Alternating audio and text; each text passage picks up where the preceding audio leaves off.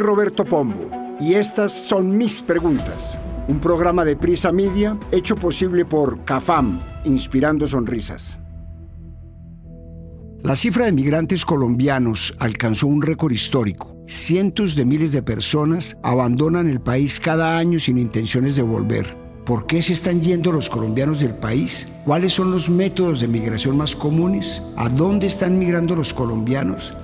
Para este capítulo hablamos con Catalina Arenas Ortiz, investigadora y gerente regional de proyectos de migración del Centro de Pensamiento Equilibrium SDC, con Paula Rociasco, especialista senior en desarrollo social y punto focal para migraciones y desplazamiento forzado del Banco Mundial para la región de Latinoamérica con Lucas Gómez, Senior Advisor para América Latina de Emerson Collective, y con Juan Francisco Espinosa, exdirector general de Migración Colombia y consultor en temas migratorios.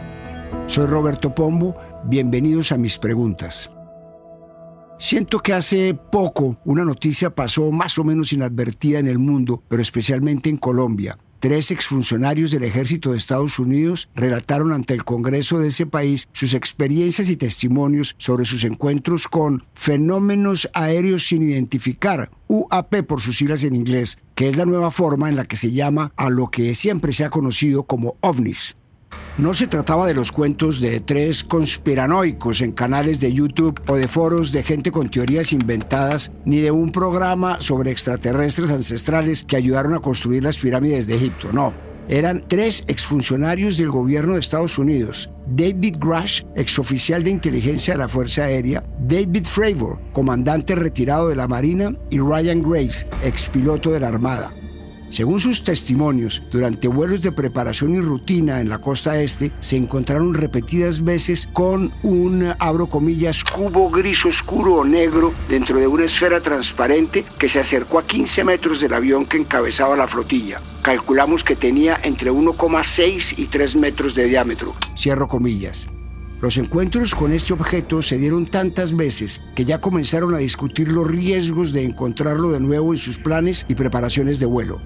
Cuando uno de los congresistas le preguntó a Grush si creía que el gobierno tenía algunos UAP en su poder, el exoficial de la Fuerza Aérea no dudó y respondió, abro comillas, absolutamente sí, me lo confirmaron 40 testigos a lo largo de cuatro años, cierro comillas. También aseguró que el gobierno tenía en su poder restos no humanos y que sabía dónde los tenían.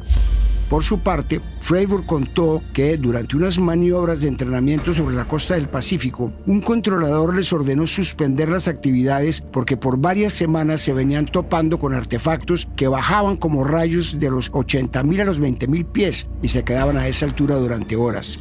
Según el relato de Fravor, justo antes de interrumpir las maniobras, avistaron un objeto blanco que se movía muy abruptamente sobre el agua como una pelota de ping-pong. Abro comillas. No soy un fanático de los ovnis, pero les diré que lo que vi durante un periodo de cinco minutos es algo que nunca, antes o después, he visto. Era una tecnología increíble. Cierro comillas. Así dijo en esa audiencia.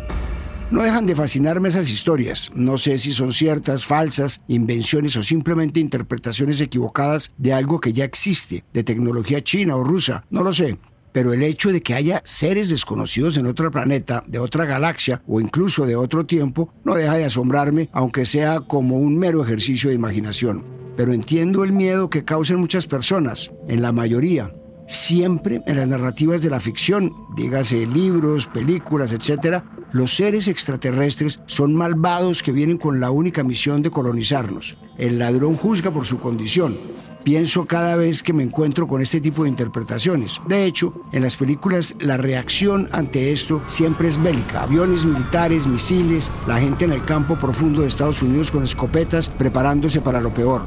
No nos cabe en la cabeza otro destino pero los entiendo. Comprendo el miedo y la reacción. Lo desconocido es la principal fuente para los escritores de género de terror. Imaginarse a un ser que actúa y piensa de una forma que no conocemos es motivo de pánico. Viene a esclavizarnos, a llevarse nuestros recursos, a acabar con nuestra raza, las preocupaciones pueden más que cualquier pensamiento optimista o esperanzador. Lo entiendo porque nuestra propia historia sobre el encuentro de dos mundos no ha sido fácil. La colonización nos dejó un trauma como humanidad.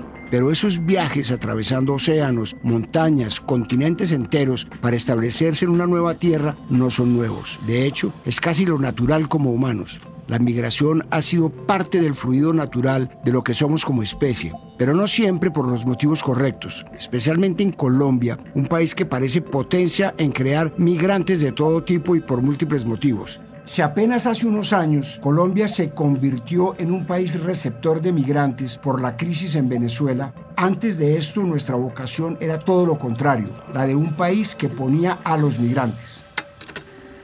Todo comenzó en la década de los 60 y 70 cuando el boom del petróleo en Venezuela comenzó y el flujo hacia ese país se intensificó en los 80 cuando la crisis de violencia aquí se recrudeció. Desde 1960, la curva de migrantes colombianos ha sido ascendente, con leves descensos en algunos años, como en 2016, pero la tendencia ha permanecido excepto entre 2020 y 2021, cuando la cifra cayó por pandemia de COVID-19. Sin embargo, en enero de este año, el pico llegó a cifras desconocidas y alarmantes. Según un reporte del Centro de Recursos para el Análisis de Conflictos, CERAC, que analiza las cifras reportadas por Migración Colombia, en 2022 la cifra de colombianos que dejó el país para no volver rompió un nuevo récord, más de 547 mil, casi un 95% más que el año anterior.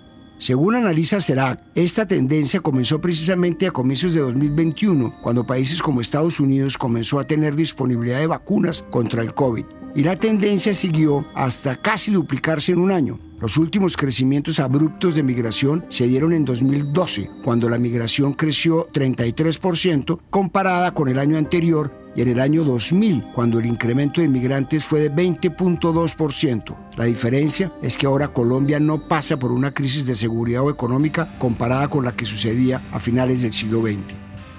¿Qué tanto tuvo que ver la pospandemia en este pico migratorio? Busqué a Juan Francisco Espinosa, exdirector general de Migración Colombia y consultor en temas migratorios, para que me ayudara con esta pregunta. Esto me dijo. Cinco elementos de respuesta. Lo primero, la decisión de migrar obedece a diversas causas, voluntarias o forzadas, en ambos casos pospuestas con ocasión de la pandemia, lo cual sumado a que todavía persiste la necesidad o la voluntad de migrar ha incrementado el volumen. Lo segundo, la migración se ve afectada por fenómenos climatológicos, por ejemplo las estaciones, a mayor frío o a mayor calor se pospone esa decisión migratoria. Lo tercero, debemos entender que el mundo está en constante movimiento y Colombia no es la diferencia. Lo que pasa es que somos nuevos en la materia. Cuarto, Colombia fue tradicionalmente un país emisor de migración. Hoy en día es receptor, pero también de tránsito, como lo vemos en la situación del Darién. Y por último, si bien la pospandemia causa parte de la migración como factor de demora en el tiempo, mientras subsistan las causas que generen este fenómeno, la migración continuará. No debemos olvidar que se trata de seres humanos que en sus pequeñas maletas cargan sueños, ilusiones, pero también frustraciones.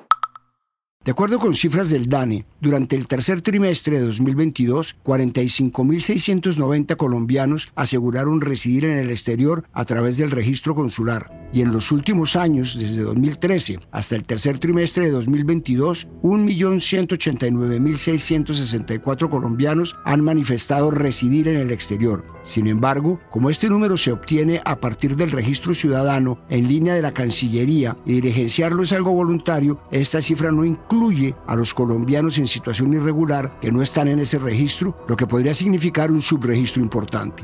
Los destinos no han variado mucho a lo largo de las décadas. De acuerdo con este reporte del DANE, el 56% de los emigrantes desde Colombia tienen como destino Estados Unidos, el 20% Ecuador y el 14% España. Venezuela es el único país que salió de la lista de destinos de los migrantes colombianos. Los departamentos de donde migran más personas son Valle del Cauca, Bogotá, Antioquia y Risaralda, que abarcan el 64% del total de las emigraciones.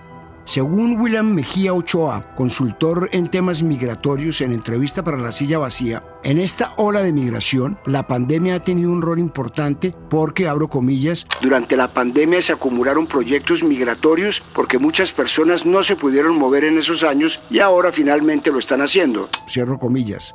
A mitad de 2022, incluso antes de que se definiera quién sería el presidente de Colombia, varios analistas especularon que los problemas y la congestión para obtener el pasaporte obedecía al miedo de los colombianos por la posible llegada del entonces candidato Gustavo Petro al poder. Sin embargo, no hay forma de saber si fue así y para Mejía Ochoa, según la entrevista de la silla vacía, abro comillas, lo que se puede decir es muy especulativo y ciertamente no se podría explicar todo por un pánico al nuevo gobierno. Seguramente hay muchos casos que salieron por esta razón, pero eso correspondería a una emigración de la clase media hacia arriba, pues un pobre no emigra porque llegó Petro al poder, porque no puede darse ese lujo. Cierro comillas.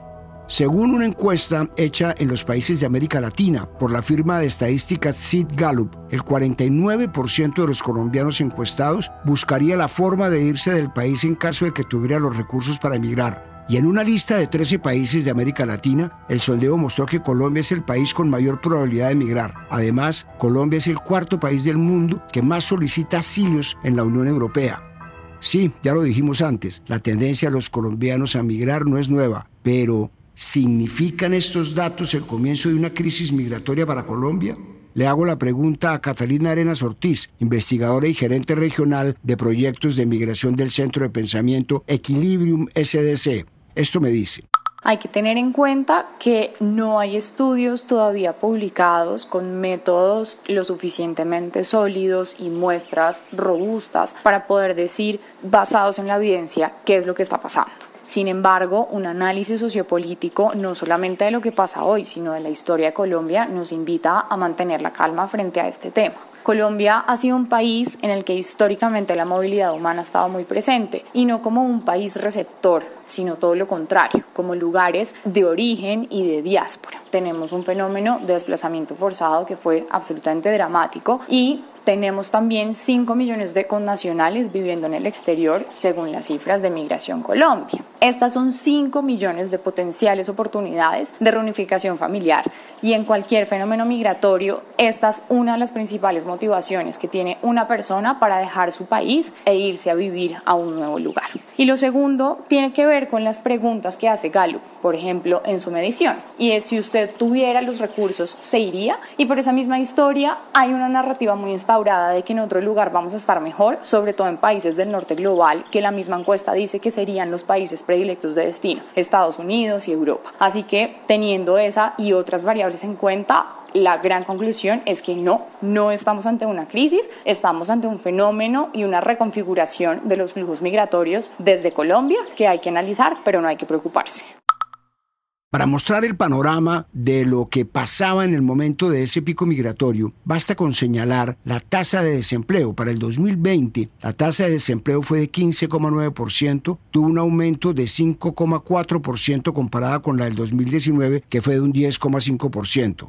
En 2021, este número cayó un poco a 13,7%, aunque seguía siendo alto. Esto puede dar algo de luces y aunque no se trate de una crisis migratoria como la que está viviendo Venezuela, no deja de preocuparme. Por eso procuro ver el vaso medio lleno y busqué por el lado optimista, que siempre lo hay.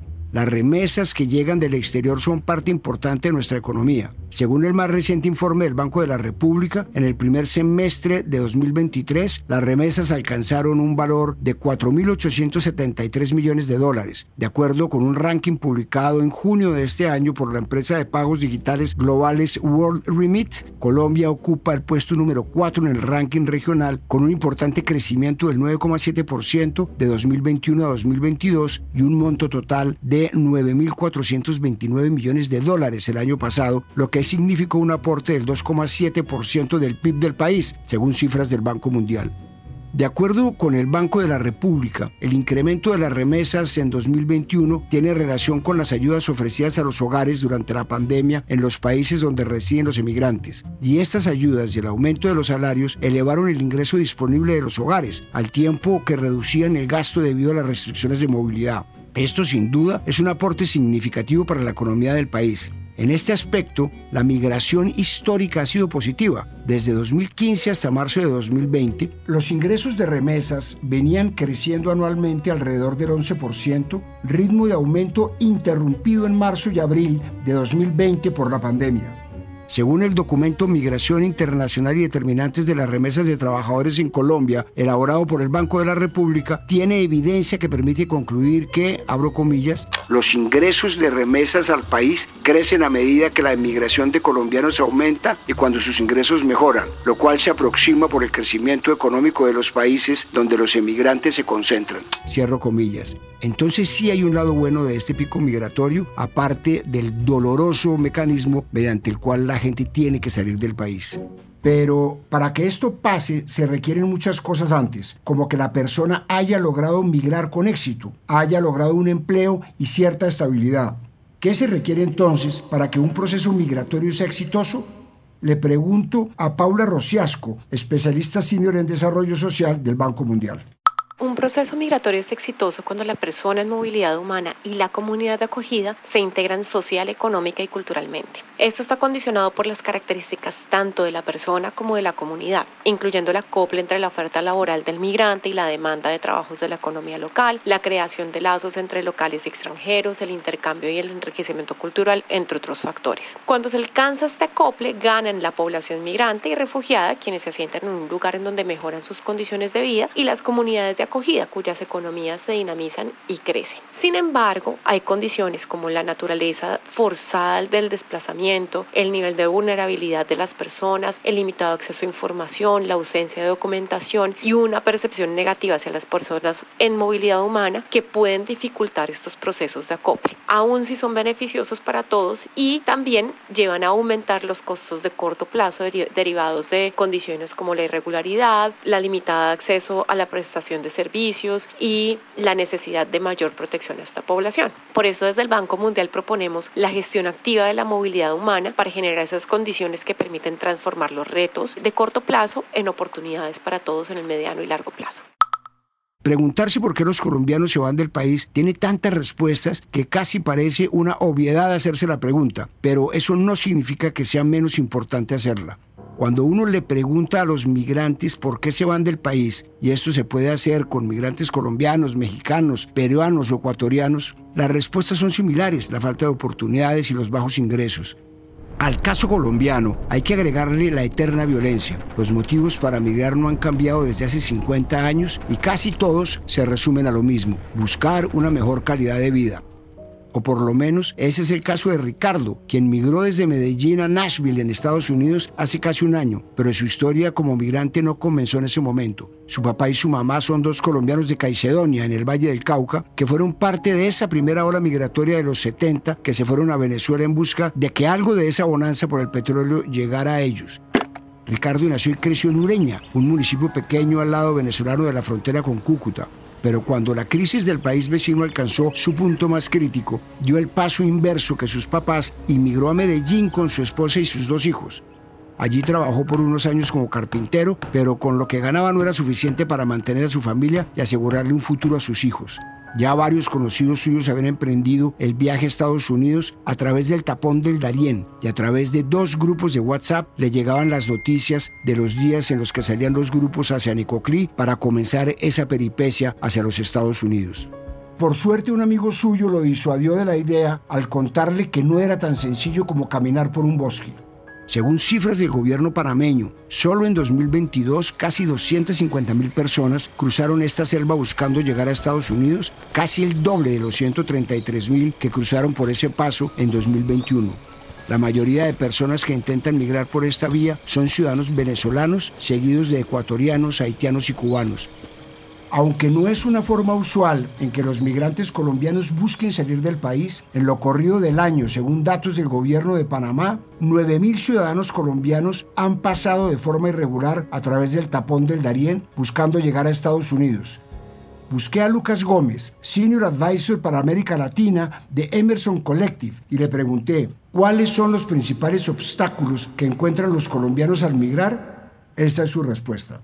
Las migraciones han sido una dinámica persistente en la historia del país. Históricamente alrededor del 8 al 12% de nuestra población ha buscado oportunidades en otros países. Esta dimensión se ha visto incrementada en los últimos años por tema de la pandemia, por tema del conflicto armado, por diferentes variables. Lo que hemos visto es que de acuerdo al Pacto Global por las Migraciones, lo que se busca es una migración regular, controlada y segura. Y lo que vemos es que para los colombianos cuando deciden emigrar, pues hay unas barreras. Dentro de las vías legales, por ejemplo, la solicitud de visa por parte de algunos países implica unas barreras que tienen en cuenta, pues obviamente, factores económicos principalmente para poder emigrar. Adicionalmente hemos visto un incremento de la migración irregular. Estas personas que a través de, por ejemplo, el tapón del Darién están buscando llegar hacia los Estados Unidos en condiciones muy precarias y muy vulnerables. Hoy en día, de acuerdo a las estadísticas, uno de cada tres colombianos ha pensado en la posibilidad de instalarse en otro país, lo que hace urgente que se hagan reflexiones frente a la manera en cómo migran los colombianos.